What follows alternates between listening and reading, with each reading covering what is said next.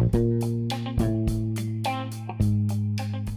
Sejam todos bem-vindos, sejam todas bem-vindas a mais um podcast aqui do nosso canal Atomcast, onde nós falamos sobre produtividade, alta performance, sobre foco, disciplina, emagrecimento, seja lá qual for o seu objetivo, estamos aqui para te ajudar. Nós estamos maratonando no tema Os Sete Hábitos das Pessoas Altamente Eficazes. Falamos do primeiro hábito no episódio anterior, foi sobre proatividade, agora estamos falando sobre comece com objetivo em mente, que é um hábito de vitória particular desse livro incrível que você já deveria ter comprado. Então compartilha com seus amigos, compartilha com as pessoas que você gosta e bora para o conteúdo.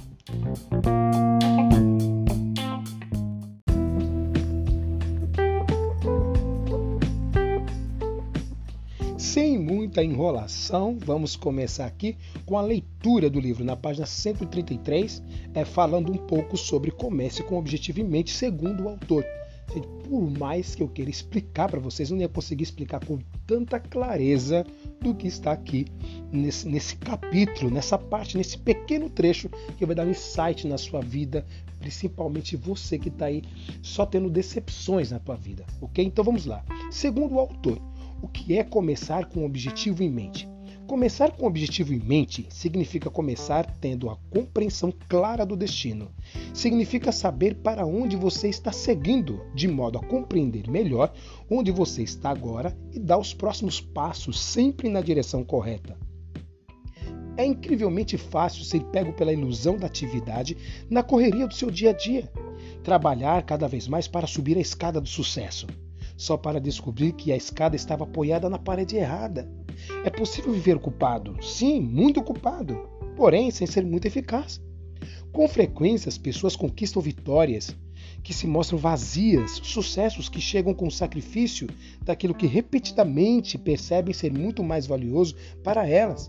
Pessoas que, de todos os ramos, pessoas de todos os ramos, médicos, intelectuais, atores, políticos, homens de negócios, atletas, Pessoas que frequentemente trabalham para aumentar sua renda, conseguir reconhecimento ou capacidade profissional, apenas para descobrir que a ânsia de atingir a meta estabelecida lhe cegou os olhos para as coisas que realmente importam e que foram deixadas no meio do caminho.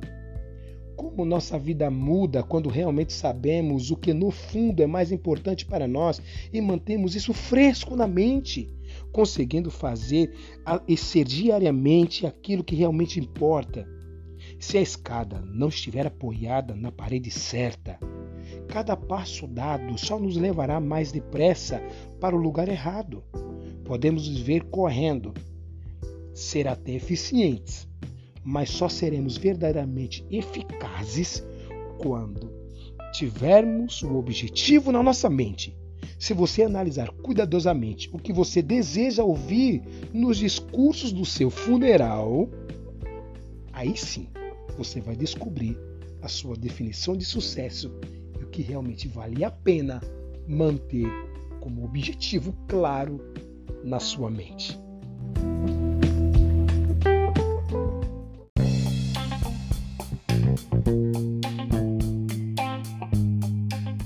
E aí, após essa leitura, o que você gostaria de ouvir das pessoas?